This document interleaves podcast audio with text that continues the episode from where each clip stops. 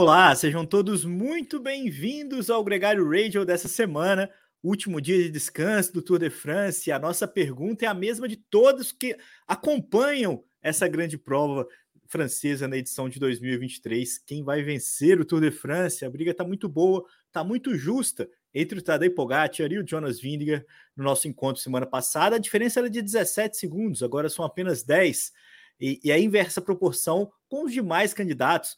Tem ciclista que já está aí no top 20 há mais de uma hora de atraso. A gente vai falar sobre tudo o que aconteceu nessa última semana, a expectativa do que está por vir e algumas outras notícias que compõem é, o noticiário do ciclismo mundial nesse programa que é um oferecimento da Session, nossa parceira aqui nas transmissões do Gregário Radio toda semana, toda segunda-feira às nove da manhã. Eu tenho aqui ao meu lado é, ele novamente, o Álvaro Pacheco, nosso companheiro. Você deve estar tá aí é, curtindo o dia a dia no Instagram da Gregário. Ele é o nosso responsável, tanto pelos stories quanto por aqueles drops dos vídeos que ele posta no feed da Gregário. Uma experiência muito legal. Álvaro, muito bem-vindo. É, bem-vindo. É cansativo essa história de assistir bandeira a bandeira, mas a gente fala isso no meio do programa. É, exatamente. Eu acho que a gente tem muito que falar e também te dá muito repertório. Hoje a gente tem um convidado especial aqui na casa, pela primeira vez com a gente, o Felipe Fossati. Sonho antigo, Felipe. As pessoas até já cobravam a gente, tem que convidar o Felipe para conversar com vocês, tem que conversar, convidar o Felipe. A gente já convidou, né? Já era, a gente tentou fazer um programa, estava em viagem para algum evento é, de bicicleta, inclusive. Mas é um prazer, um prazer ter você com a gente. Muito obrigado, Leandro. Álvaro, é um prazer estar aqui com vocês, vocês que produzem um material de altíssima qualidade aí para a audiência brasileira e a gente, infelizmente, tem a barreira linguística, né, para acessar muitas vezes o conteúdo do, do, do mundo, né, por a gente falar português e a maior parte do pessoal aí fala ou um espanhol, que é, muita gente aqui consegue dar uma compreendida, mas muitos também falam inglês e a gente fica às vezes um pouquinho é, mais restrito, né? E vocês trazem um conteúdo aí para o brasileiro de altíssima qualidade. Então, para mim aí hoje é um prazer estar tá participando pela primeira vez aí da rádio. Não só a gente, né, cara? Você é um ciclista já aí com, com um longo repertório. Eu lembro muito das suas vitórias na Serra do Rio do Rastro. É uma montanha que ficou cada vez mais conhecida e mais popular aqui no Brasil. Mas você ganhou ali algumas vezes. Eu lembro de recorrentemente ver você ali vencendo. Falou, puto, o cara sobe muito, o cara sobe muito. E, e de, com o tempo você também se tornou um cara que conversa com o público, né? Que, que troca ideia com a galera, que criou uma comunidade.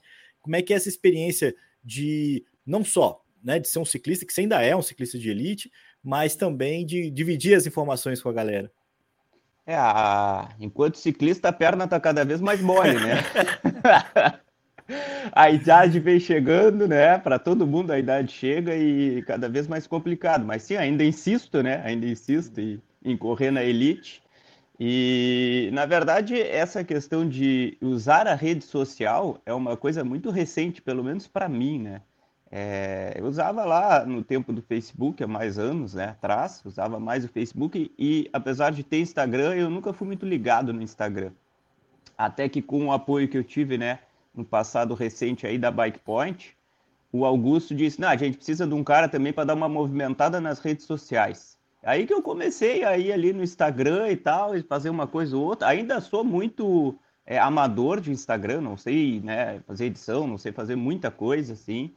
É, que outros eu vejo que sabem fazer muito melhor do que eu, mas é, claro, eu tenho a experiência prática, né? De, de correr muitos anos, eu acompanho há muitos anos, então eu vou, eu abro a câmera ali e saio falando um monte de bobagem, entre aspas, né? É, Mas muitas vezes o pessoal gosta e trago eventualmente algumas informações, tanto de, de corrida, como uma coisa mais um pouquinho mais científica e tal, porque eu sou professor, né? E aí eu acho que a galera vai gostando também, né? Mas foi muito por causa assim, de fui instigado a, cara, começa a produzir mais material, tu tem bastante conhecimento, e aí vou fazendo assim, né? Vou fazendo, Legal. não dá. Mas, Felipe, sabe que essa é a coisa que nós aqui aprendemos, e eu posso falar de você é, também, não usava o Instagram até começar a gregário, é. mas uma das coisas geniais de redes sociais é de que se você tiver autoridade e verdade, você não tentar ser o que você não é, uh, tem público que quer ouvir. Uh, e nisso, uma menção, uh, quem consegue assistir a GCN, é a cobertura do Tour de France, um cara que eu sou fã, que é o Jens Voigt, uh, que é um grande gregário com uma história excepcional, e está lá na câmera acompanhando o pelotão, e com uma espontaneidade. Antes era Alberto Contador, que é um cara meio complicado para ser assim, politicamente correto. Mas o Jens Voigt na moto é impatível. Quem conseguir assistir uns clipes, é. É, ele tem verdade e autoridade de estar tá ali no pelotão. Uh, e um senso de humor alemão, que é sempre engraçado. É. Já, é, o Jens Voigt, para quem não, não lembra dele, que é mais recente, ele tinha colado no quadro da bike dele lá o, o adesivo da frase famosa. Isso, né? Tipo, cala a boca, perna. Tipo, me obedece e faz o que eu tô mandando. E na um prática também, né? divertido. né? É um é, cara que é. já caiu, quebrou a bike, pegou a bike de um torcedor para completar, já, já competiu com a bike da amarela, né? Na época dessas bikes é, neutras, né? E, enfim, Sim. é um, uma figuraça. E tem até uma. Acho que não tem mais uma página que é, fazia as trocadilhos do Chuck Norris com o Jans Voigt. Então, tipo, não é a terra que gira, é o Jans Voigt que tá pedalando pro outro lado, e não sei o quê. É, Mas é uma... tipo, o Chuck Norris, que os caras já fazem aqueles vários memes, aquelas coisas era aqui, e o Jans Voigt era muito é. acima do Chuck Norris. Divertido. Mas, sem dúvida, gente, eu acho que é, existe um gap e existe uma oportunidade que quem domina outros idiomas tem de acompanhar esses caras. É o Sean Kelly, é o Jans Voigt, e é uma galera que, sem dúvida nenhuma, traz um repertório, traz uma cultura e traz uma proximidade que a gente até aqui muitas vezes faz ela mediada. Né? A gente pega informação, igual a gente tem feito com as crônicas da Ruler, né, no nosso clube no Strava. É, é uma galera que está lá, né? Eu e o Álvaro, a gente está acompanhando todo dia, mas a gente está vendo através de alguém, através de uma imagem, formando a nossa opinião. Os caras estão lá no dia a dia e, e tem sido também uma experiência muito legal, porque não são. É, são quase contos, né, Álvaro? Os caras vão ali sempre com, com uma, um pouquinho de é, romantismo ali para contar a história e, e, e tem sido uma experiência legal também. É, eu acho que essa relação com a Ruler, de, de, de, ter essa ponte, e inclusive um texto feito de quem está lá, é, que a gente está é, digitalmente, né? É. é eu não consigo imaginar, e desde o ano passado eu estou acompanhando as provas de bandeira a bandeira aqui para Gregário, e eu não consigo imaginar o cansaço que é o jornalista que está acompanhando uma grande volta. Assim, é muito punk, porque eu, pelo menos, não estou viajando, é, você, Leandro, que faz transmissão, o Renan, uh, que você está numa sala. Agora, você está viajando, correndo, e é tudo acontecendo, e você tendo que pegar qual é a notícia boa, entrevistar a pessoa que você precisa entrevistar, tem que tirar o chapéu. Aliás, eu acho que tem que tirar o chapéu para o pessoal de apoio, e a gente vai falar aqui no meio da polêmica, inclusive, dos motociclistas e fotógrafos, né? Porque é. É, fala, nossa, esses caras são terríveis, mas sem eles não tem prova, porque são os nossos olhos e ouvidos ali dentro do pelotão, né?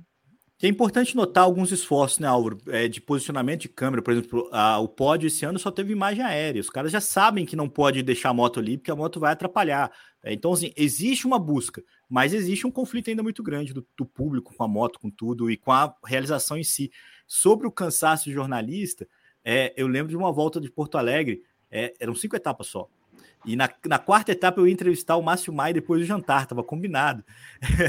e ele falou: não, vai ter uma reunião da equipe na sequência, a gente pode conversar. Cara, eu estava tão pregado, tão pregado, que eu almocei, eu jantei e dormi.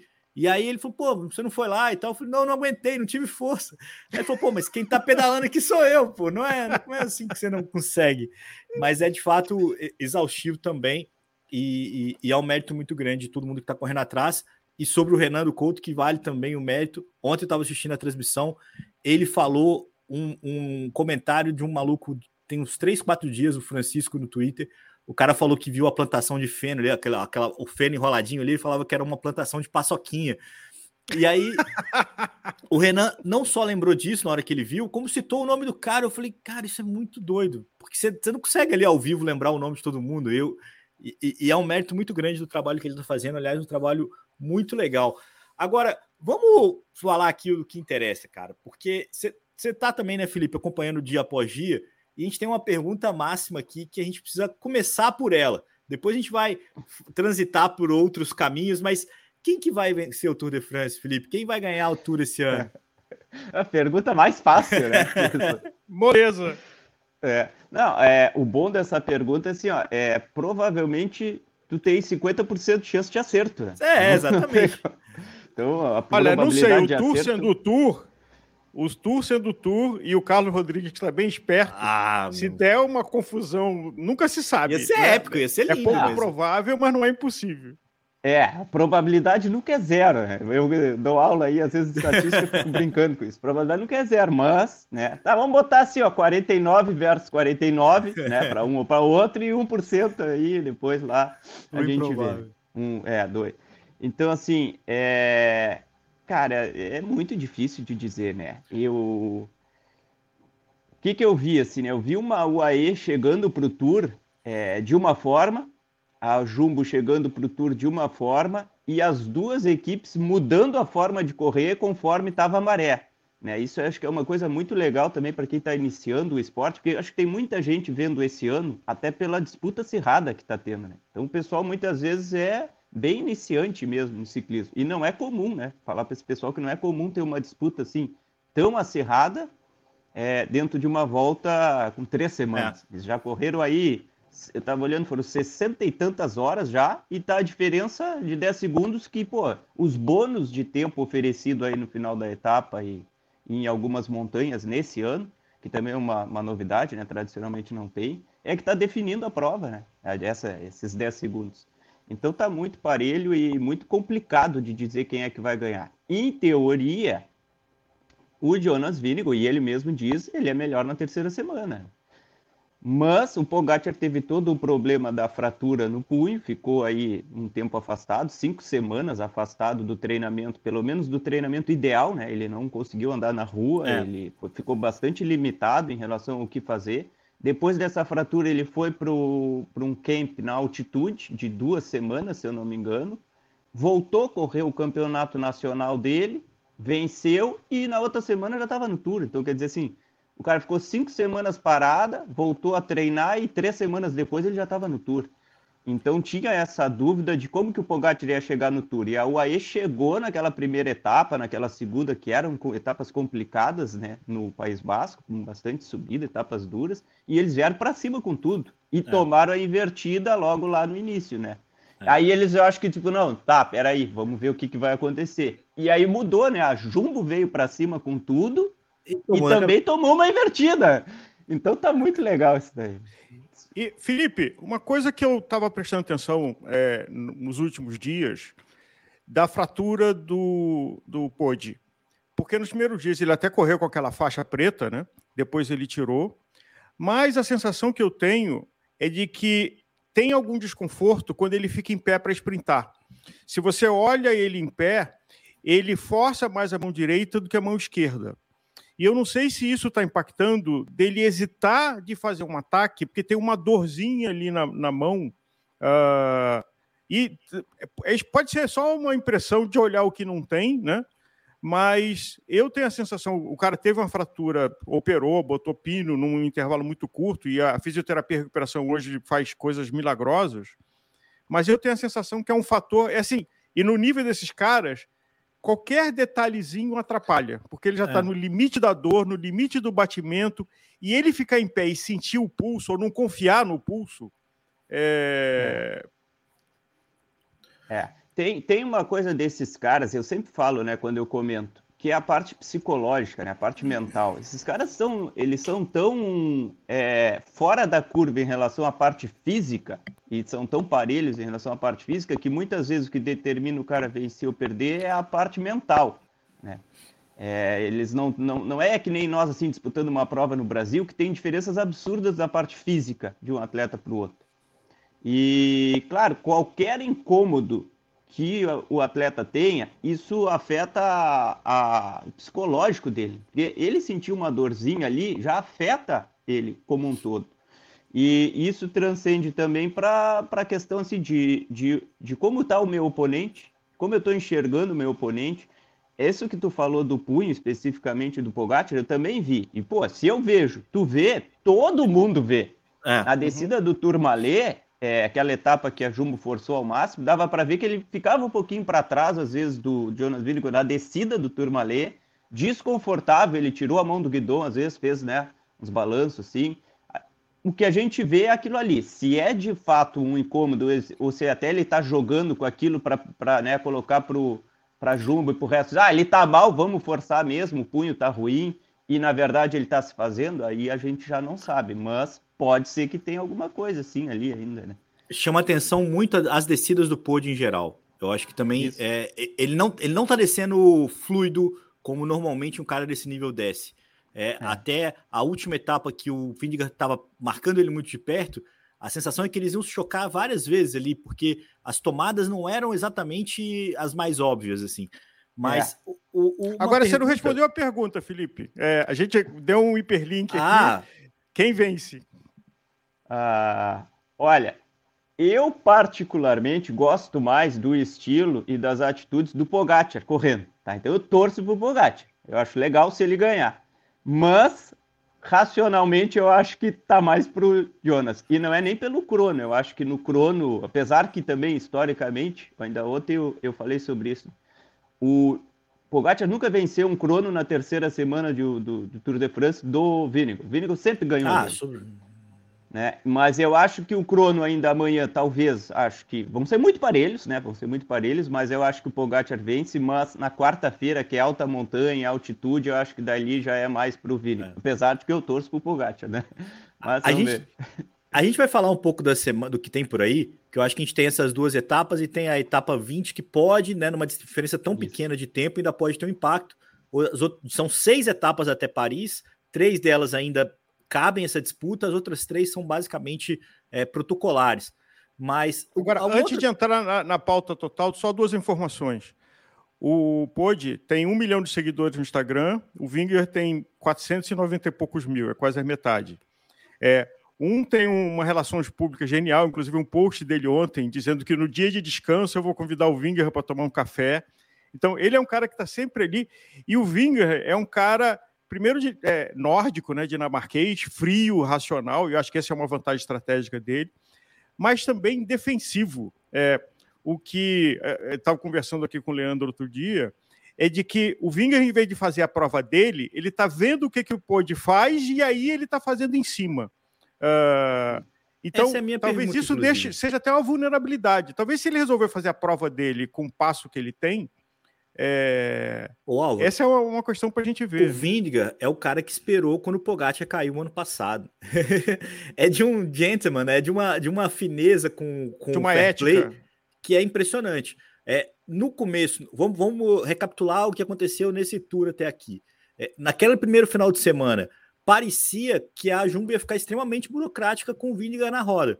É, eu, fiquei incomodado, até a vitória do Adam Yates né, trouxe um pouco daquilo do Pogacar chamando o Viniga para revezar, isso, isso aconteceu também na segunda semana, e o Viniga sempre na roda. É, teve a etapa 5, onde ali teve a grande invertida ali, ali eles deram uma estocada e, e acharam que ia ter ali o, a chance de sentenciar a prova. É, não, o Pogacar reagiu. E desde então o Pogacar vem tirando de pouquinho em pouquinho a diferença semana passada no nosso último radio era 17 segundos, agora é 10 segundos. É uma bonificação, como o Felipe falou. É, é muito pouca diferença entre dois caras que dia após dia também não conseguem se impor muito mais do que isso. Mas não parece. É, essa, essa calma do, do Vindiga, é, ontem, na etapa do domingo, ficou muito claro também. É, ele estava ali é, esperando para ver o que ia acontecer ele acelerou no final, é, só para passar um pouquinho o Pogacar, e depois parou, deixou o Pogacar cruzar em primeira linha. É, é, uma, é muita calma, Felipe. O cara tá muito tranquilo de que ele tá Mas... jogando um jogo de xadrez ali. É, o... o, o Álvaro falou de uma coisa que a gente aqui é, não leva muito em consideração porque é muito distante da gente, mas o fato dele ser dinamarquês, e eu até ouvi ontem no podcast do, com o Johan Brunel, que alguém da Dinamarca mandou uma resposta para o programa dizendo assim: ah, não, mas isso é o jeito que a gente é aqui na Dinamarca, entende? Porque o, o próprio Johan Brunel, que é o diretor esportivo, né? É, e agora está banido pro resto da vida aí do esporte, né? Pelo envolvimento com, com Armstrong, enfim, né? Mas o cara, o cara vive dentro do, do pelotão, né? Diferente de nós que ficamos aqui, que nem né, a gente Sim. comentou, coletando informação. Então, assim, tem muito da, da questão cultural do Jonas. E o que, que eu vejo é, do Jonas Vinigo? Ele é um cara que ele é assim, né, correndo. O que me mandarem fazer, parece que eu vou fazer, né? É, prancheta embaixo do braço e segue a risca a orientação. E é. realmente ele ficou muito assustado. Ele e a Jumbo como um todo, eu vejo que é nítido isso, pelo menos assim, é a leitura que eu faço. Eles vieram, eles, eles chegaram no tour assim, não, vamos ver o que, que vai acontecer. Aí a UAE foi lá, ganhou com o Yates, né? Tava fazendo a prova forte, foram lá tomar uma invertida grande do, do, do Jonas. Aí a Jumbo cresceu, a Jumbo disse, não, vamos para cima. E tomaram a invertida. E nisso eles ficaram assustados, eu acho. O Jonas, principalmente, ficou muito assustado. E aí ele tá nessa por enquanto, né? Não, aonde o Pogacar for, eu vou e não vou perder mais tempo. Então, o Pogacar acho que é muito mais no instinto, no momento da corrida ali, de decidir o que, que vai fazer, e o Jonas é muito mais de qual foi a orientação que veio do ônibus, do combinado na noite anterior, e vamos seguir a risca isso daí. Agora, ontem, é, bom, teve lá o, a invertida que o Jonas deu no Pogacar, que foi grande, né? Mas uhum. aquela invertida, se a gente olhar, é, não me parece que foi um Jonas hiper mega espetacular. Me parece que foi muito mais um Pogacar mais fraco do que normalmente está, né? Tanto que o Pogacar ficou ali com um grupo de atletas, né? Que normalmente ele, ele vai muito melhor. Agora, quando o Pogacar deu os dois, três jabs aí no, no Vinegal, foi, foi briga de cachorro grande ali, né? Os dois estavam no limite. Dá para ver o Jonas fazendo suas caretas, o que é raro, né? Pedalando. É. E assim, ele balançou também ali o Jonas e ficou assustado. Por isso que eles estão aí nessa atitude até hoje de, ó, vamos seguir o Pogacar, vamos levar assim para a terceira semana. Se a gente não perder mais tempo até o momento, é vitória para nós não perder mais tempo. É, eu também tenho Aliás, Felipe, é, a gente está atravessando a pauta aqui porque tem muito ciclismo para a gente falar, mas a histórica etapa 14, que acho que foi uma das melhores etapas de corrida de bicicleta que eu já assisti, e eu aqui tentando postar, estava quase enlouquecido com a quantidade de coisa acontecendo mas tem uma conversa que pode ser que seja eterna, porque se o, o perder esse tour por menos de 10 segundos, a discussão se aquela moto ali, se a acelerada que ele podia ter dado de ganhar o bônus do topo e de escapar na descida e chegar, é, vai viver para sempre. É, eu, eu fiquei com essa impressão, sabe? O, o Pogacar atacou muito antes do topo, abriu e estava se desgastando demais para não abrir mais, entende? O, o Vinigo estava chegando nele. E ele fez o que o Jonas não fez na etapa do Turbalé, que foi quando o Jonas atacou, ficou levando a fundo, no limite, com o uhum. principal atleta na roda, numa montanha que dava um vácuo considerável. Então estava na cara que estava errado aquilo ali, entende? Eles fizeram tudo certo, exceto a Jumbo, né, naquela etapa do Turmalé, exceto o Jonas ficar levando como se não houvesse amanhã naquele final. Foi ali que ele, que ele deu o erro. E aí o Pogacar, na 14 etapa, faz o correto. Ele ataca um pouco antes do topo, conseguiu abrir, mas viu que assim, está se desgastando demais. O Vinegal está chegando, eu não vou conseguir levar isso tudo. Então vou descansar um pouco e vou dar mais uma paulada um pouquinho antes do topo para abrir de novo uns 3, 4 segundos que ele consegue abrir ali quando ele ataca e vou descer na frente. Ele fez tudo certo. E aí a moto realmente atrapalhou. Mas, infelizmente, o C, né, em corridas assim, a gente fica só aqui depois discutindo. Né? Não existe o ah, se a moto não tivesse é, lá e atrapalhar. É claro, é claro que sim. É, por exemplo, se não tivesse bonificação no, no nas, nas, grandes voltas, o Roglic não teria ganhado a Volta de 2020, o contador não teria ganhado a Volta de 2008, sim. teria terminado empatado com o Lippmeier. É. Mas se não tivesse a bonificação, também seria diferente a dinâmica. Então acaba sendo. A diferença coisa... de tempo entre eles, eu estava vendo, se não tivesse as bonificações dos topos da montanha, tá 30 e poucos segundos para o Jonas, se eu não me é. engano, que eu vi isso daí. Então, tipo, Mas o jogo. Cara...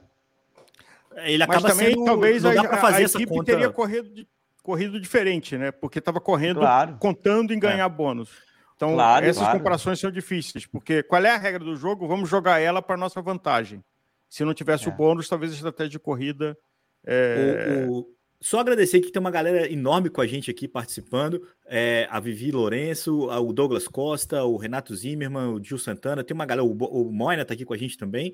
É, e o Douglas falando que ele viu a moto. É, eu acho que ele viu a moto sim, ele, assim como ele vê o público. Você tem que acelerar, o cara quando ataca, ele ataca acreditando que vai abrir. Isso é uma coisa extremamente é, é complexa, né? Na, na, nas etapas de montanha com muita gente. É que, a, que, aquele, que aquela pista vai se abrir na aceleração, eles passam muito rápido. E, Não, e, a imagina moto, o desespero a moto estava mal posicionada. Sim, eles tentou. O desespero do motociclista, de um é. parece que eu li um câmera falando com o cara da moto, acelera, acelera, só que tem gente na frente, é. então o motociclista não pode atropelar é. o torcedor. Teve o caso famoso do Frume, né, que é, saiu correndo, Foi uma também bateu numa moto. E, é... E ali, desculpa, assim, é, é, mas assim, ó, ali eu acho que a... foi um erro da organização de não ter as barreiras também. Porque se é uma montanha bonificada com tanta gente, eles sabem que vão ter, vai ter é. centenas, milhares de pessoas lá em cima, tem que botar barreira um quilômetro antes do topo da montanha. É. Porque o público, né, tá avançando, a disputa tá acirrada. Então, cara, bota a barreira ali, protege os ciclistas e. Com né, 200 metros eles colocam, né, na, nos B-points ali no topo da montanha. Teria que ter estendido um pouco mais, mas Mata isso também é uma análise que a gente consegue fazer agora, com mais clareza, né? Assim, na hora você não é, é, não, não, não, tem, aliás, previamente é, é, normal esse tipo de, de confusão. Pode sim, Álvaro, pode ser uma história ser contada, mas não acho que, que vai ser. É, é, se o Pogacar tiver perna, ele vai ter perna para tirar esses 10 segundos, entendeu? É, não vai ser por 5 ou por 4, mas é, o que torna o, o, jogo legal também. Semana que vem a gente conversa sobre Exatamente. isso. Exatamente. Vamos só, só para seguir uma ordem aqui, é, paralela a essa disputa, que a gente já falou aqui que é o nosso mote do programa, e é óbvio que é o assunto mais importante, a gente teve um tour que, que viu outros protagonistas, né? É a partir, vamos lembrar que a gente, no último raid a gente foi até a etapa domingo passado, etapa 9. Na etapa 10, a gente viu uma bonita vitória do Peio Bilbao, do Basco da equipe Bahrein. Depois, o Jasper Philipsen vencendo a sua quarta etapa, sem tanta ajuda assim do Mathieu Van Der Poel, se posicionou muito bem, achando os pontos ali para ganhar sua quarta vitória de etapa. Na 12, uma outra vitória da Cofidis com um espanhol também, o Basco, Jones Aguirre. Kiatovski ganhou na etapa 13. O Carlos Rodrigues na etapa 14, duas etapas para Ineos, que mais uma vez, pelo terceiro ano consecutivo, não é capaz de brigar pelo título, mas vai se defendendo na terceira colocação, agora com esse espanhol, que pode estar tá aí já fechado com a Movistar, mas é o cara da Ineos nesse, nesse é, tour. E o Voto Poulos é, da Bahrein, fechando a semana, ganhando a etapa número 15, batendo o seu xará, o Walter Van Aert. É, dois ciclistas aí. Um gregário dos anos 10, Álvaro, que trabalhou muito pela Ineos, é, pela Sky, trabalhou nas vitórias do Froome, na vitória do Bernal, na vitória do Thomas, é, foi para Bahrein, é, em algum momento achou que podia ser líder, em outro momento ia ajudar a Holanda, mas acabou buscando sua primeira vitória no Tour de France, ele que já tem uma Liège Baston Liège, é, eu sempre vou lembrar do Wood Pose na Quick Step, arrancando o óculos do torcedor que estava enchendo o saco dele, assim, ele pega o óculos e joga longe, mas é que, que, é que, que é de uma raiva e de uma calma ao mesmo tempo, né? Você conseguir pegar o óculos do cara no meio da prova, você tá muito doido. Mas... Além de Vult, a decepção está sendo por enquanto o Van Aert, né? É, é muito que não está com né? a cabeça, não está encaixado. É, é muito louco é, ser é, Até ontem entendeu o que, que aconteceu ali, assim. E, e acho que isso é uma coisa, a, a, estratégia dos diretores de equipe, não só os ciclistas são mais jovens, mas eu tenho a sensação que os diretores de equipe estão meio tontos, é, tanto na Jumbo quanto na UAE. Porque mandar, deixar o, o, o, o Yates até entendo, de jogar ele para frente, ah, tanto que chegou lá no topo, no, no final o, o pode estar sempre resguardado de gregário mas a Jumbo de deixar. Não sei se o, o, o Volto fala assim: não, faz hoje o etapa ver se se diverte e você trabalha como gregário mais feliz. Sei lá. Mas não fez nenhum sentido aquele ataque dele para depois ele não ter perna para acompanhar o Volto. É. Eu, eu, acho. Assim. É, entender a estratégia da Jumbo com o Van Aert no Tour de France ano passado e esse ano, eu não entendo. e aí, Felipe? é, é, é o, Assim, ó, eu tô vendo ali os comentários aqui também no YouTube. Abri o computador do lado aqui, né? É. Pra... Tô aqui no celular e, e aqui. E assim, ó, é... a gente fica aqui discutindo táticas, e claro, todo mundo tem uma leitura do que, que tá acontecendo. Mas todo mundo, eu acho, que tá conseguindo ver claramente hoje em dia que, cara, ciclismo tem muita tática. Não é só chegar lá na frente e ficar pedalando. Né? Sim. E então, que era uma coisa assim que há pouco tempo muita gente pensava assim, ah, vai lá, dá-lhe pau, e é isso. Não, não é isso. E o Van Aert, é, eu não sei, mas parece que está naquelas fases, não só no Tour, né? Durante o ano todo ele teve Quanto? uma vitória. Um cara do, do calibre Nem dele. Três, né? e, é, é, então assim, ele está abaixo em termos de resultados esse ano do que é o Van Aert, classicamente, que a gente vê. Mas eu acho que é maré de azar, né? E o cara tem uma, uma, eu vou uma, te dizer um... que, que isso é azar de campeão mundial, cara. Vários, é. Várias histórias terminaram no arco-íris desse jeito, assim. É. Porque ele tá sempre Porque... na briga. Não dá para negar que o cara tá voando. Fez segundo ontem né, com muito motor, né? O que o cara fez nesse tour, nenhum outro ciclista tem capacidade de fazer. Se a gente olhar lá as etapas iniciais, o quanto ele trabalhou, quanto ele atacou, olha, pessoal, não é nada é? fácil tu ir numa fuga. E o Van Aert decide qual fuga ele vai. Teve uma. Ontem eu estava fazendo um story é, da etapa, e, e tá aqueles ataques iniciais ali da etapa que muita gente não vê, mas assim, é muito, muito difícil de sair fuga né, nas etapas, para tu ir na fuga, né? E o pessoal tá ali, já tem um bloquinho na frente e tal, e quando vê, passa o Van Aert, mas Parece que ele tá de elétrica. Parece que ele tá de bike elétrica em relação aos outros caras. O cara é um animal, o cara é, é, fora de série. Só que, em termos de resultado, chegar lá na ponta e ó, venci a corrida ou venci a etapa, né? É, não tá se encaixando as coisas para ele. Não, infelizmente não tá, mas do ponto de vista de performance, não é fim de era nenhuma. O Van Aert tá. É, alguém comentou aqui também, né? É, é, é porque teve uma. Alguém escreveu sobre isso, eu vi isso. também, né? Seria o fim de uma era? Não, o Van Aert só não está conseguindo ele... entregar o resultado. É, assim como o Vanderpool também, pessoalmente, Isso. né, não está conseguindo encontrar a sua glória. Claro que a equipe dele tem quatro vitórias de etapa, ele foi, tem o um papel é, é, protagonista nisso. É, a, a, considerar o seguinte: a Jumbo não ganhou nada esse ano ainda, no Tour. É. Se eles falham na briga pela amarela, é, é uma grande chance de ter uma, uma frustração enorme é, com, essa, com essa campanha do Tour de 2023. É, porque em outros anos, além de ganhar o título, ou o ano que eles ficaram em segundo, né? O, o, o Van Aert ganhou as três últimas etapas, ganhou de montanha, crono e, e Champs-Élysées, e, e, claro que está na briga. Né? Não, não, não, descartaria, a gente vai falar disso já. É, são três etapas decisivas para a classificação geral e três etapas onde há uma chance não só de sprint, mas é, obviamente também uma chance para o Van Aert. E, e eu acho que esses dois caras, tanto ele quanto o Vanderpool, é, tem um motor muito grande. E é muito legal vê-los se expondo a não vencer. É, é, o cara tentar, estar tá ali na montanha ontem era o mais improvável. Né? O que o Van Aert fez de brigar com o Boot é, até com outros escaladores que estavam tá, no grupo principal ali, estava o Uran, estava o Barguil, estava o Landa, então uma galera que teoricamente numa montanha deveria deixar ele para trás. E ele não, ele foi ao ataque, ele tentou e, e quase deu certo.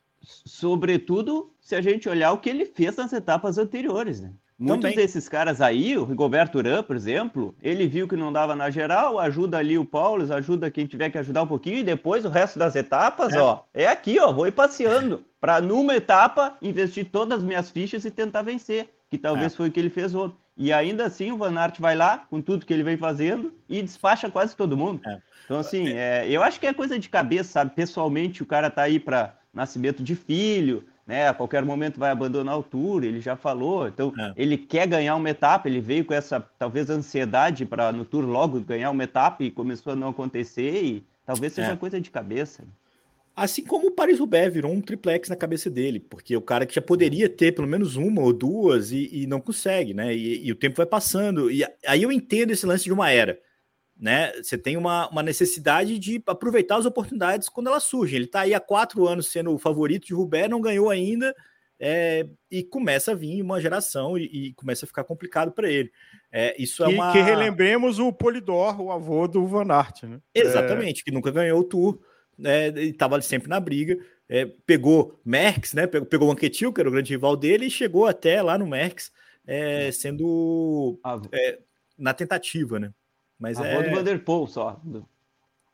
É, a avô do é, Vanderpool só. É, não, o Álvaro trocou ali sem querer, botou Van É, Van Não, a avô, avô tava... do Vanderpool.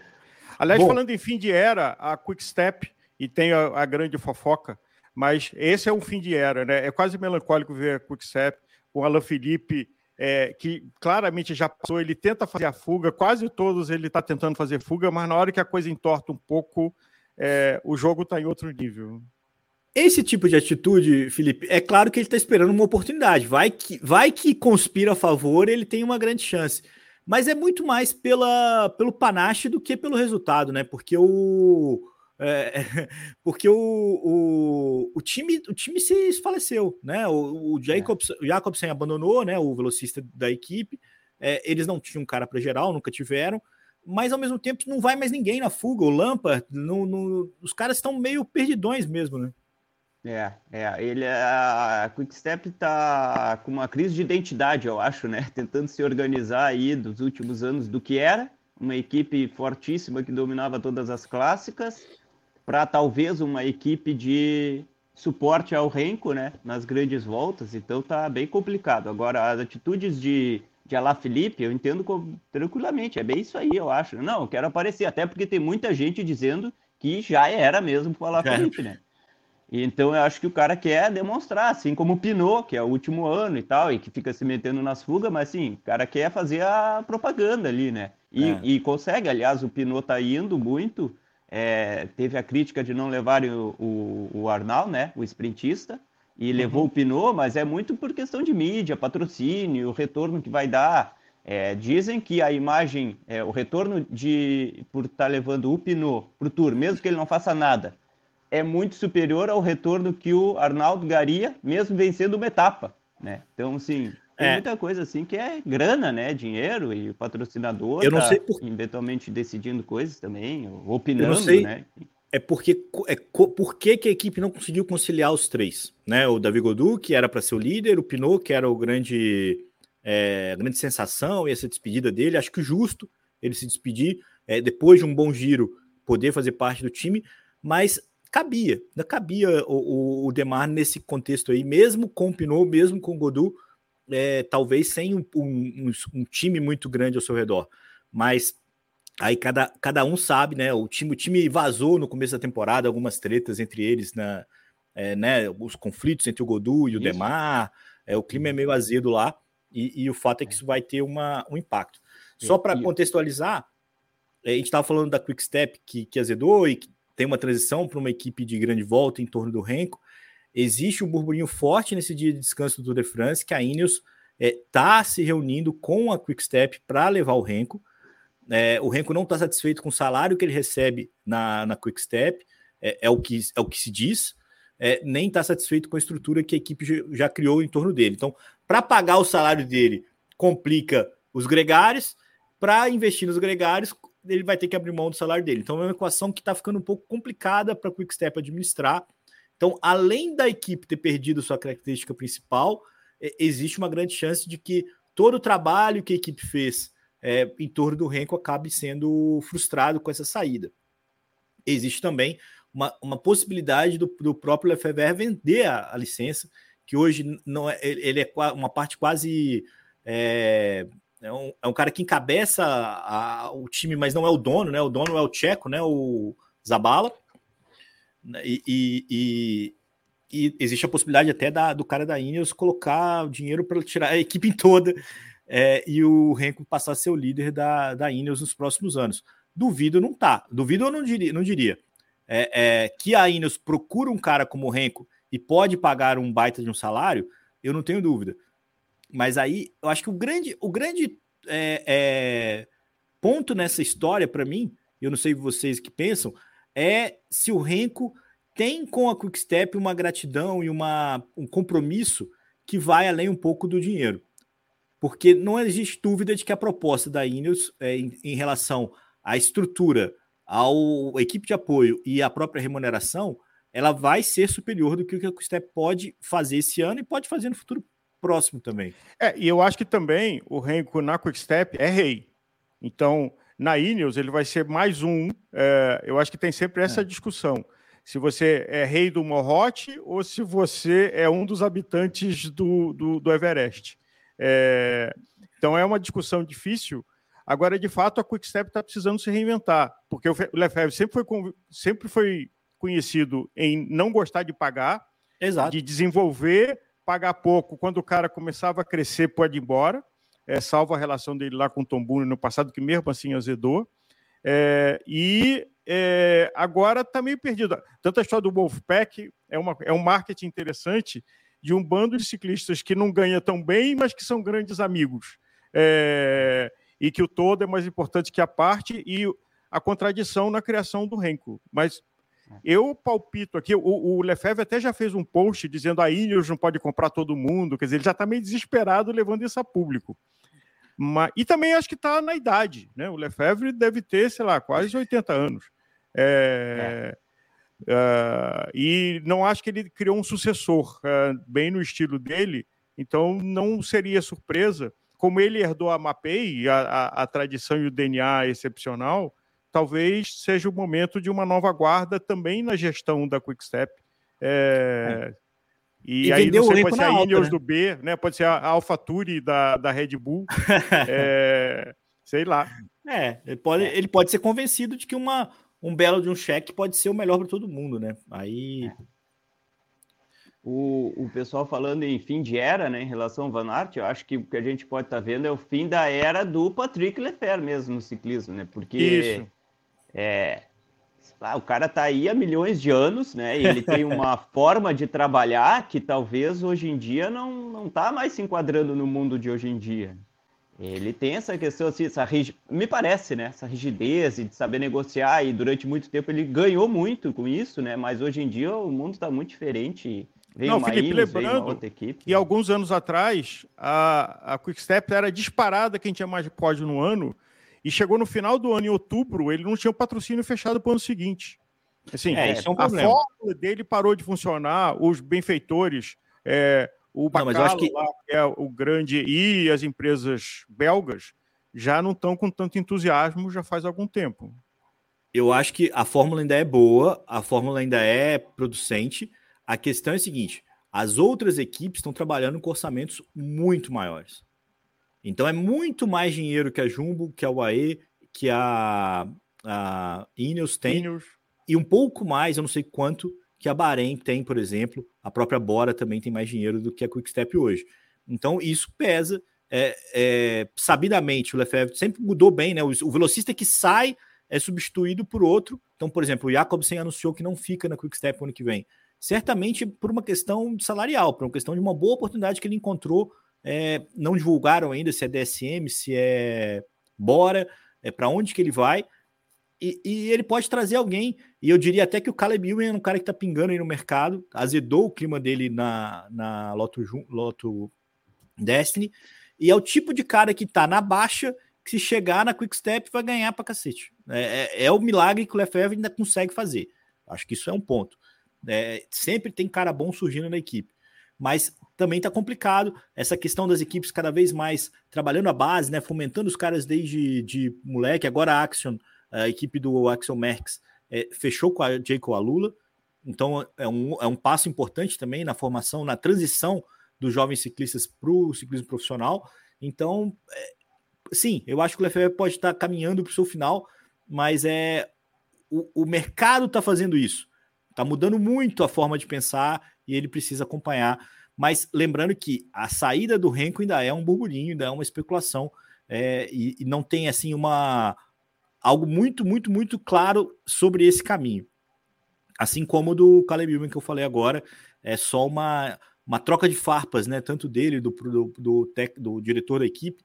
E a gente lembra que o Caleb Ewan chegou na Lota em 2019, depois de dois anos que o Greipel não conseguiu ganhar no Tour de France. O Greipel ganhou de 2011 até 2016. Aí 17 ele falhou, 18 ele falhou, 19 chegou o Caleb Ewan para ser o velocista titular ganhou 19, ganhou 20, agora também já tem três anos que não ganha. Então pode ser que a equipe que precisa, né, não consegue pagar tanta gente assim, precise de um novo velocista, apesar de que o problema para mim é maior no trem do que no, no velocista, mas é uma, uma outra conversa que a gente pode falar mais para frente. Vamos falar do que vem por aí? A gente tem seis etapas. Na próxima terça-feira, agora, amanhã, a gente já tem o contra-relógio. Na quarta-feira, a gente tem uma etapa com mais de 5 mil metros de desnível acumulado. Depois, duas etapas muito so, insossas, né? De, de sprint, de uma fuga, até fuga é, que não existe mais no tour, mas fuga de equipe convidada. É, no domingo, a gente tem uma etapa boa, não incrível, não no sábado. No domingo, a grande, a grande festa lá em Paris. O que, que dá para arrumar nesse finalzinho, Felipe? Porque a crono e quarta-feira são os dias mais decisivos, né? Não tem dúvida de que, de que isso que no começo da semana, no meio da semana, a gente vai ter uma, um caminhar do tour. É, na Depois, amanhã, né, na terça-feira, então, com o crono, um crono de 22 quilômetros que tem um início plano e depois uma subida duríssima, mas curta, né? Muito inclinada, mas curta. Eu até imaginei que eles fossem trocar de bikes, mas pelo que eu estou apurando aí de informação, parece que todo mundo, quase todo mundo, vai com a bike de crono mesmo. Eu acho que vai ser muito parelho o crono. Pode ser uns segundos para cá, uns segundos para lá, obviamente, né? No, no pro Pogacar ou pro Jonas. Uh, mas com isso, depois do resultado do, do crono, com certeza as equipes vão sentar e traçar a estratégia para as duas etapas de alta montanha, principalmente para a de quarta. É, a de quarta é muito dura, é, a altitude pega lá, o que não é bom pro, em teoria para o Pogacar, né? O Jonas, em teoria, vai melhor. Então, quarta-feira, eu acho que tem boas chances de se definir o Tour. Né? E o pessoal vai vir assim, ó, né? Porque assim, se não definir na quarta, de abrir um sobre o outro e ter uma boa vantagem, no sábado, no sábado eu não sei o que esperar. Porque eu acho que assim, aí vai ser um Deus nos acuda das equipes, sabe? Eles vão ter que inventar algo novo no sábado. Daí. Então. Eu acho é que claro, periga... porque assim, ó, é, ou é tudo ou é nada no sábado. Se por um acaso ainda tiverem numa diferença dessas de 5, 10 segundos para lá ou para cá, né? Cara, eles vão vir, se sou eu, eu dizer assim, cara, eu vou para tudo ou nada. E aí vou decidir na hora lá o que, que eu vou fazer. Se eu vou atacar do pé desde o quilômetro zero, se eu vou deixar para o fim, enfim, né? Alguma coisa vai ter que se fazer de diferente no sábado. Perigo é não ter Mas... champanhe em Paris, só na chegada. É. Felipe, de, dos dois irem disputar sprint, as duas ficarem ali pro bolso. Agora, Felipe, você que faz um trabalho acadêmico é, e médico, uh, tem duas coisas que a gente observa. Primeiro, que com a internet é, mudou a dinâmica das provas, porque antes era uma rolada é, com batimento 120, 130, até a hora que a televisão começava a transmitir. Aí o pau comia as últimas duas horas. A partir da internet, o pau já está comendo de bandeira. É, e nesse ano é impressionante como a, a, as equipes estão se matando. E assim, tem, é, é, me lembra aquele brincadeira de Transformers, dois gigantes tentando se matar, é, a, a, Jumbo e a UAE, uh, que parece não humano, e aí começando a ter coisas de que tem subidas de 20 minutos de 7 watts por quilo, o que é um sinal de alarme muito triste para a gente olhar. Mas não é uma pessoa, não são duas pessoas. É, algumas subidas de 6, 8%, os caras subindo a 35, 40 por hora. É... Qual é a tua opinião? É, bom, primeiro assim, é, eu sou da educação física, tá? Então eu não sou médico, mas eu sempre acompanho isso, claro, é a minha área de trabalho, de estudo e uma parte, né, da fisiologia, embora não seja o que eu mais trabalho é, profissionalmente, eu sou mais da área dentro da educação física, da educação física ou atividade física como saúde pública. Tá? Mas eu tenho, claro, um pé, para não dizer os dois, também dentro do treinamento. Fiz especialização em treinamento, oriento no mestrado e doutorado é, em treinamento, né, muitas vezes, e muito nas atividades de endurance, de resistência. E o que a gente consegue fazer é, dentro do, do, do ambiente, digamos assim, científico e acadêmico é, é fazer uma engenharia inversa, né? É ver assim, pô, se a subida tem determinada distância e inclinação e eles estão subindo numa determinada velocidade, o que é tranquilo de fazer, porque a gente pega o ponto lá embaixo e o ponto lá em cima, né? De tempo uhum. que eles estão fazendo. É a gente calcular é, de forma estimada quanto de potência é preciso fazer para atingir aquela velocidade. E por que, que a gente tem que fazer isso de forma estimada? Porque os dois aliens, nenhum dos dois disponibiliza a potência. Eles, eles tiram fora a potência e isso não vem a público. Tem Meu vários Deus. outros ciclistas do, do pelotão que disponibilizam a potência. Então, o que, que o pessoal está fazendo? Eles fazem essas estimativas, comparam com quem entrega a potência e vê assim, cara, é muito próximo. Nós estamos errando coisa de 5, 10 watts, para mais ou para menos. Então tá uhum. tranquilo a nossa estimativa. A nossa estimativa não tá errada, não tá muito errada. E aí calcula lá para os alienígenas. É, de seis montanhas que tiveram no tour, esse ano eles bateram o recorde de cinco, ou o Pogacar, ou o Vinegar, ou os dois. Então, assim, o troço tá num nível muito alto. Só que eles estão no limite do que ainda é considerado fisiologicamente plausível. Tá? Então, assim, é uma zona cinza. Digamos assim, a gente tem uma, uma zona grande verde, sinal verde, uhum. que assim, cara, isso aqui é muito possível fisiologicamente de, fa de fazer, né? Falando que nas características de seres humanos. Zona verde, tá ok, dá para fazer. Zona cinza, começa a ficar o negócio meio. Cara, o que, que é isso aqui? Será que de fato os caras fazem isso dia após dia? Eles estão nessa. E tinha a zona preta antes. Né? A zona preta Sim. era assim, cara, a gente sabe que tem alguma coisa aí, é impossível. Os 500 watts, impossível. meia hora 500 watts.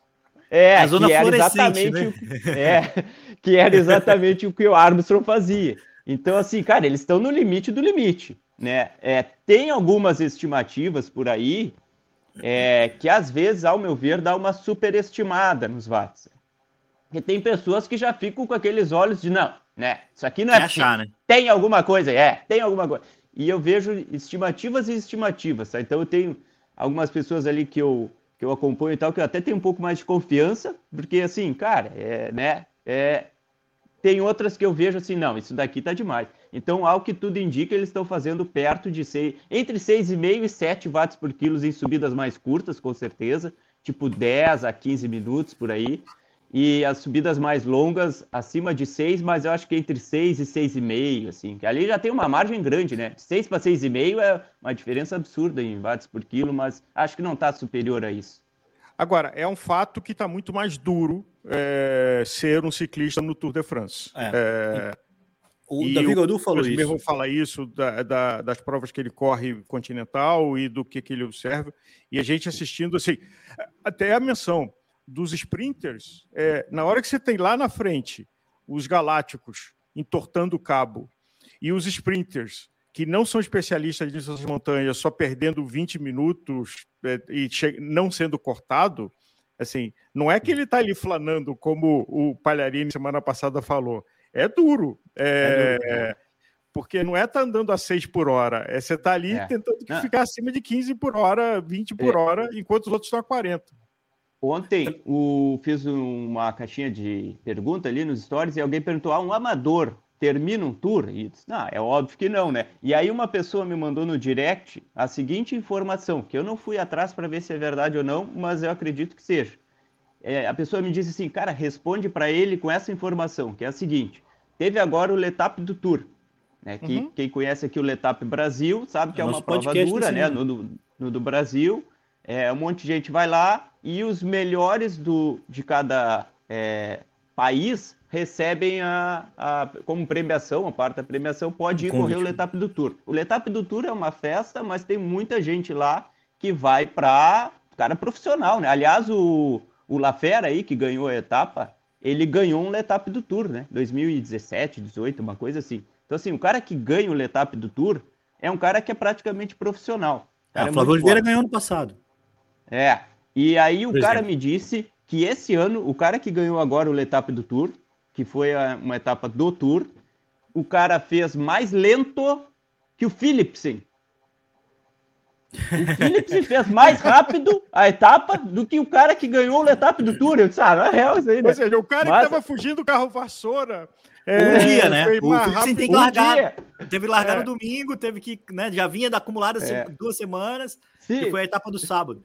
É... é... o cara, e o cara que ganhou com certeza descansou dois, três dias, né? Exato, Lá, a gente sabe o quão difícil é ganhar um Letap no Brasil, é. imagina o Letap do Tour, e o cara perdeu Sim. pro Philips, que é sprintista. É a informação que o cara me passou, tá? Eu não fui atrás para ver se é verdade, mas daqui é. a pouco até. Não, mas é possível. mas é por aí, é, é por aí, sem dúvida. É possível. Só uh, dois, feminino, pra, Leandro. Para acompanhar. Não, só, só queria contextualizar aqui para fechar essa diferença dos dois galácticos para o resto. É que o Carlos Rodrigues já está a cinco minutos, é o terceiro colocado mais distante dos anos 2000. E, aqui complementando a informação ao vivo aqui do Moina com a gente, sempre muito pertinente, ele falando dos gregários, o papel dos gregários que tem nessa classificação, é, nesse desempenho do Pogacar e do Vindiga, isso também é inegável. Lembrando que cada equipe, o AE e também a Jumbo, tem dois gregários no top 20. Então tem o Sepp Kuss e o Adam Yates no top 10, tem o Kelderman e o Rafa Maika no top 20. Então, é, são seis ciclistas das duas equipes entre os 20 melhores desse Tour de France. é muito em função do trabalho que as equipes fazem também para limar é, os ciclistas e continuam, né? E conseguem completar a etapa. Então é tem também um papel aí importante nesse desempenho absoluto, né? Nos tempos de montanha do, dos grandes nomes, o quanto que as equipes têm ajudado. Né? Acho que essa é uma evolução muito significativa, talvez a maior é, fora medicina esportiva, né, Felipe? É, do, do, da, das gerações passadas para os anos 2000, né? Os, os gregários cada vez mais conseguindo levar os seus líderes no perto do topo. Né? Acho que isso é, uma, isso é um, também um indício forte. É, bom, registrado isso, a gente já está aqui também já é, no nosso próximo encontro a gente vai falar do Tour de Femme, né? É o Tour de France feminino que começa na sequência. Então, vamos trazer aqui uma notícia do que rolou no Baloise é, Ladies Tour, né, na Bélgica. É, quatro vitórias da Charlotte Kuhl, a sprinter que com certeza vai brilhar, vai buscar uma vitória de etapa no Tour de Femme. É, vai ser uma grande briga com a Marianne Voss e com a Lorena Wibbs. É, muito curioso para o que ela pode fazer. Lembrando que a Charlotte Kuhl foi tema aqui, Álvaro, no episódio que a gente gravou sobre a Rulera, a entrevista que ela deu né, contando da vinda dela da patinação e tudo mais. Mas a vitória, na geral, ficou com a Lucinda Brand, a veterana da equipe Lidl Trek, que também vai para o Tour. Isso é muito importante porque é uma ciclista que não fez uma grande temporada no ciclocross esse ano, não vinha fazendo uma grande temporada também na estrada, ganha agora num momento importante para ajudar a equipe nessa que é a, a, principal prova da temporada. A última ciclista que ganhou etapa na Bélgica essa semana foi a Helena Eric, da Movistar, que não vai estar na equipe que vai defender nada mais, nada menos, Felipe Fossati, que o triplo-duplo. A Van Vluten ganhou ano passado as três grandes voltas, Giro, Tour e Volta. Esse ano já ganhou a Volta, já ganhou o Giro, vai tentar ganhar o Tour aí. Esse embate também promete com a Demi Vollering. Não, não é Merckx o sobrenome dela? Não tem não é Merckx. Na voz é impressionante. É, inclusive, sabe, Felipe, a gente vem aqui perseguindo fazer um programa sobre ela e tem muito pouca informação. E a gente até teve um acesso lá na, conversando com o editor da Ruler, de que a voz não dá entrevista. Assim, ou ela treina ou ela descansa. Ela não fala com ninguém. Então, se você for procurar na internet, não tem livro, não tem artigo, não tem entrevista. Mas ela é um galáctico, assim, é. do ciclismo mundial independente de gênero. É impressionante. Agora, o que eu acho difícil é, alguém ter. Você, você é um ciclista, também deve passar por isso. É, como é que você fala, parei, dominando dois anos consecutivos assim a cena, né? Você ganhando três grandes voltas, ganhando o Mundial, e no ano seguinte você ainda ganhou de novo. Eu não acho que ela vai ganhar o Tour, eu acho que a, a Demi Vollering deve conseguir, enfim, superar a Van Vleuten, pelo, até mesmo pelo descanso que ela teve no giro, mas vai ser uma briga ótima e a Van Vleuten falou que vai parar esse ano, né? Então acho que é, tem 40 anos já, é a ciclista da equipe Movistar, compatriota da Mariane Voss. Acho que o, o, cenário vai ficar mais carente. A gente já teve uma carência quando a Van der Breggen parou é, com a Van Vleuten, mas tem uma galera jovem surgindo aí. Acho que vai ser demais também o Tour de Femmes. E, eh, Bitar, eu acho que vale a, a menção, e Fossati, a tua opinião, o amadurecimento, o quanto ter provas é virtuoso para uma categoria. Então, na hora que começou a ter provas com mais frequência do ciclismo feminino, você vê o pelotão amadurecendo, você vê ele correndo é. melhor. Não é o barata voa, que era divertido de assistir, mas do ponto de vista de estratégia era uma confusão.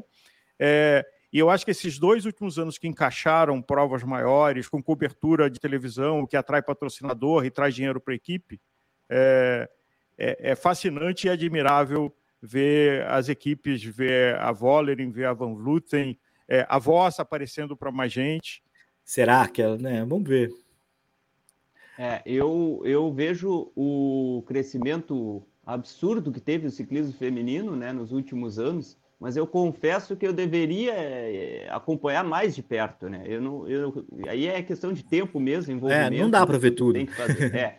Então, assim, eu não conheço tanto elas, quanto obviamente conheço dos homens, que é o que eu mais acompanho, mas é fenomenal esse, essa ascensão no ciclismo mundial feminino e que puxa todo o resto no mundo inteiro, né? Eu vejo no uhum. Brasil hoje a quantidade de mulheres pedalando formidável, isso é excelente, né? E é. isso reflete desde cidades maiores como os menores. Eu moro no interior do Rio Grande do Sul e hoje em dia tem mulheres pedalando aqui, sim, né? É. Claro, ainda não é o mesmo número de homens, mas está aumentando não, muito. E até tendo uma brasileira, a Tota, que teve na ah. Vuelta e teve no Giro. É, sim, é, aqui, sim, respondendo, é. inclusive o Renato, a equipe dela, a Biscay Durango, não faz parte das equipes convidadas para o Tour de France, então ela já não iria, né? Depois ela também abandonou o Giro, talvez ela não, é, não vive o seu melhor momento agora, enfim, vai dar uma descansada depois do título brasileiro também, mas é, a Tota não iria ao Tour porque a equipe não foi convidada, e mas enfim, faz parte de um grupo seleto se você pegar, eu tenho acompanhado um pouco mais até pela da Esportes, eh, Felipe, porque a gente tem transmitido provas femininas também. É, eu sempre acompanhei, mas sempre foi difícil entender, porque se, a, as mesmas ciclistas elas podem ir bem na montanha, no sprint, é, é, é um pouco é um pouco é. menos segmentado como é hoje é, no ciclismo é. masculino. Eu sempre tive essa dificuldade. É um, é um pelote de Walt Van Aert feminino. É um pelote de Walt Van Aert. Exatamente tudo. isso, é exatamente isso. E aí eu tinha uma dificuldade grande de entender isso, assim.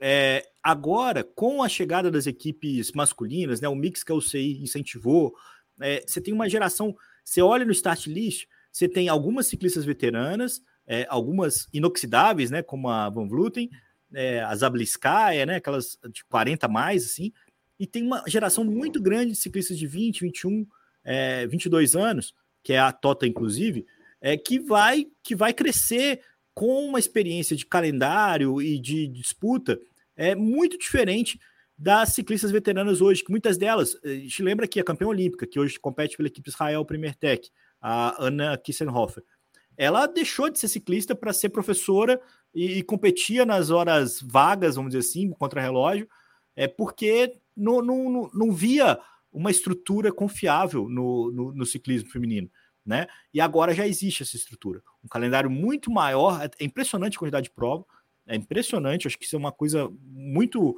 é, marcante no momento e, e, as oportunidades que isso gera é, para ciclistas. Inclusive a ciclista da sua cidade, ou ciclista de São Paulo, do Rio de Janeiro, que começa a pedalar, sonha, pô, vou competir o Tour de France, vou competir, vou competir ah, o Giro de Itália, vou competir a Volta à Espanha, isso é muito legal. Ah, e vale a menção que o, o Letap de Campos do Jordão tem a maior participação feminina, que chega a 20% de todos os Letaps do mundo. Então, também no Brasil, a gente observa. Eu comecei a ver isso do Rio de Janeiro e depois outras assessorias, a Lulu Five, por exemplo, com a Angélica Gasparotto, focada no público feminino, o quanto ganhou relevância, isso é uma coisa para a gente aplaudir e agradecer, é, a participação das mulheres no pelotão. Agora, eu queria puxar aqui e a, a gente descer do muro, o Nicolas não está aqui, é, então... O Nicolas Domingo, não está aqui. Porque te... Olha a corneta, Álvaro. Olha a corneta, Álvaro. o Nicolas tem fama de pé é. frio, Felipe. É, o, o, o, o, artigo que a gente publicou da Ruler ontem, é, a opinião da Ruler é de que está no fio da navalha, mas a balança está tendendo psicologicamente para o Vingard. É, de que um é defensivo e o outro ofensivo, e o, e o Pode está menos confiante na pancada dele. É, Felipe, tua opinião? Ai, ai, ai, de novo? Vamos, foi isso que você falou, né? Não, mas foi isso que ele falou, tá gravado aqui. É, ele acha isso também. É, é, ele, é. o coração é, dele não... que é o Pogacar. É, é, a razão tá mostrando que o Vindiga tá. Cada dia, cada etapa que passa, o Vindiga tá mais perto, ele é o líder. Claro, e assim, ó, é que nem eu falei, né? O Pogacar tomou um cruzado de direita nesse tour. Ele balançou e quase foi a nocaute. Foi quando né, o Jonas abriu. Só que depois ele se reergueu e ganhou vários rounds, digamos assim, né? Se fosse uma luta, contra o Vinigo, isso é claro. Ele foi lá e deu, deu um salto. Só que ontem, 15 etapa, né? Ontem foi a primeira vez que o Pogacar deu a sua paulada e não abriu um metro do Vinigo. Então, assim, ou o Pogacar ficou um pouco mais fraco, está ficando um pouco mais fraco, a gente não tem como saber porque isso aconteceu uma vez, né? Ou é. o Vinegal está mais forte. É. É, não sei, acho que a gente vai ter que realmente esperar aí as cenas dos próximos capítulos, mas assim, é, eu particularmente acho mais legal o estilo de corrida e tal do, do é. Pogacar. Aliás, a gente, tu, tu comentaste uma hora, né, da, da relação deles dois, é, um pouco também fora da bike, assim, né? O, o, o Vinegal sendo um dinamarquês, um pouco mais frio e tal, e o Pogacar, né? Aquele brincalhão que sai do dia de descanso na outra segunda com um baguete nas costas. Hum. E, se, e, e a conta do Tour, se eu não me engano, foi a conta do Tour, gravou uma, um videozinho com cada um dos dois em relação a uma mensagem para os fãs, né? Para cuidarem em relação a, aos atletas, né? E se a gente olhar aquela isso, se a gente olhar o que o Vinegal fala e o que o Pogacar fala, fica muito claro assim que o Pogacar ele é um cara muito mais carismático, trabalha muito melhor essa questão da mídia, da relação. E o Vinegar já é um cara mais frio que dá a mensagem simplesmente como tem que passar, né? Tipo assim, ó, pessoal, fiquem aí não, e deixem a gente pedalar.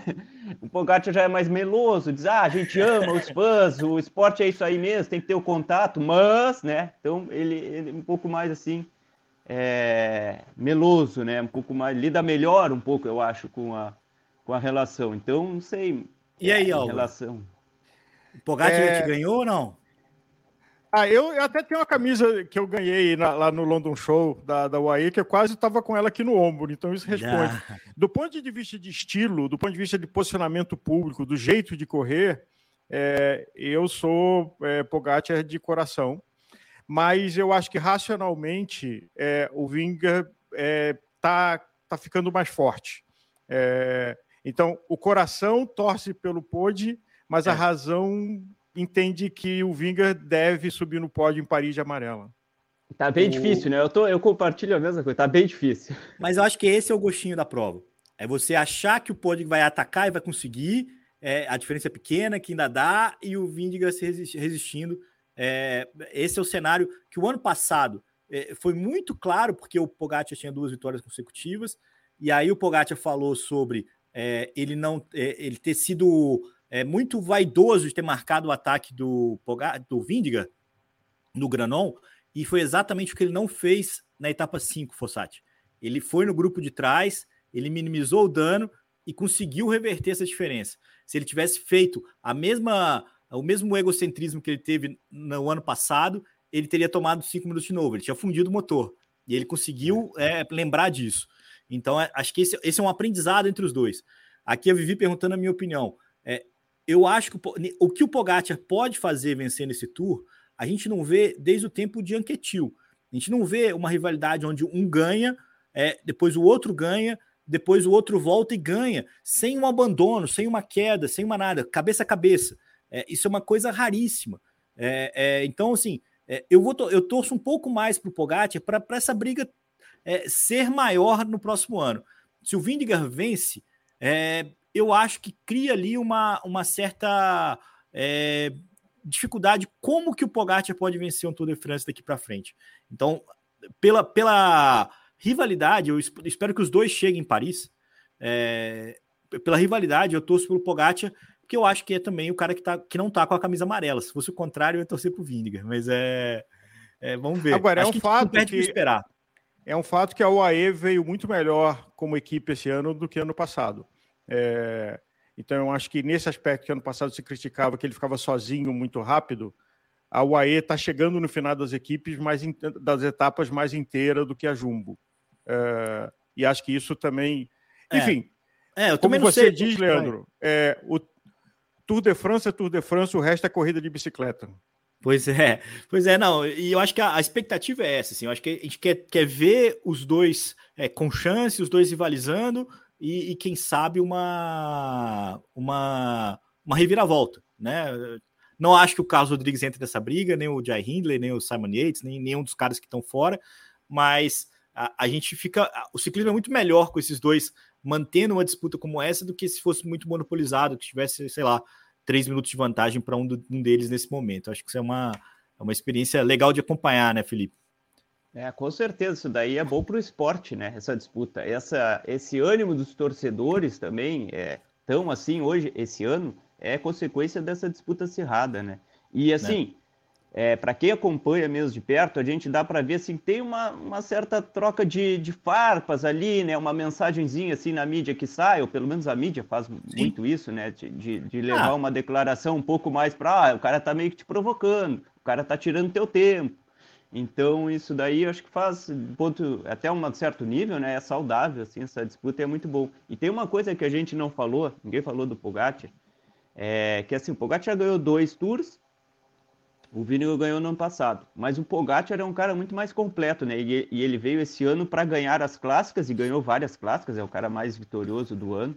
Então eu não sei o quanto na cabeça do Pogacar é claro que ele quer ganhar, mas assim, o cara já ganhou duas vezes, já ganhou um tá monte de coisa esse ano. É, é, teve a fratura, então assim, eu não sei o quanto ele vai conseguir insistir mesmo para vencer esse tour se ele tomar uma bordoada agora no crono, né, de perder mais alguns segundos, na quarta-feira é, tomar mais uma, ou enfim, não conseguir tirar a diferença. Eu acho que isso, a cabeça, o que eu quero dizer é assim, a cabeça do Pogacar para vencer o tour tá diferente da cabeça do Vinigo para vencer o Tour, eu acho. Concordo. Por, eu acho que o tour, se ele tomar uma bordoada no contrarrelógio, a cabeça dele vai ser difícil a partir daí. Eu acho que amanhã é um dia chave é, para ver como ele vai terminar. Se ele tomar, sei lá, 5, 10 segundos e abrir para 20 segundos a diferença, 25 segundos, é, tem que ter uma força mental. Lembrando de que são ciclistas jovens. Eu acho que essa é outra coisa que a gente vê agora. Antigamente a gente é ciclista de 25, quase 30 anos, e hoje quase 20 anos, quase não, não tirou é. carteira de motorista ainda. É, então tem o aspecto emocional do amadurecimento também. Se eles são atletas superlativos amadurecendo mais cedo, mas o amadurecimento é, psicológico demora um tempo para acontecer. Né? E eu acho que esse é um fator que a gente não pode desprezar na cabeça. É a pressão que cada um deles está sofrendo é, é inimaginável. Assim, o, o, que que, como é que esse cara consegue dormir? É, tanto o Pod quanto o Vinga, é, na idade que eles têm, em tudo que está em jogo, economicamente, é, da é. equipe, dos patrocinadores, da família, é, tem que tirar o chapéu. É para o nosso deleite, né? Essa, essa disputa. Eu acho que esse, esse, esse fato do Pogacar já ter conquistado grandes feitos esse ano é, como a volta de Flandres, que era um objetivo grande, né? Ele foi lá e buscou, é, coloca ele numa situação um pouco mais confortável em relação ao insucesso nesse tour. Né? Então, apesar das vitórias que o Vindigar teve esse ano, nada foi tão suntuoso assim. É, aqui acompanhando, agradecendo todo mundo que acompanhou com a gente aqui é, no ao vivo. É, lembrando que esse podcast também está depois reprisado no seu player favorito. E, e, agradecendo, Felipe, cara, muito legal, muito, muito aguardada a sua presença aqui, não falhou. É, a gente foi muito feliz. Acho que semana passada com o Palharini foi um ótimo programa também. E, e, mais uma vez agora contigo aqui. Muito obrigado pela sua atenção. A gente já tem uma hora e 12 minutos de programa. É, sucesso total. Vamos acompanhar aqui. Muita gente perguntando sobre as outras coisas, sobre o Jasper Philipsen, é, se ele vai ganhar mais etapa. Vai ganhar mais etapa, eu acho. É, ele já tem quatro. E, e, a gente se vê na próxima segunda-feira com mais e, programa.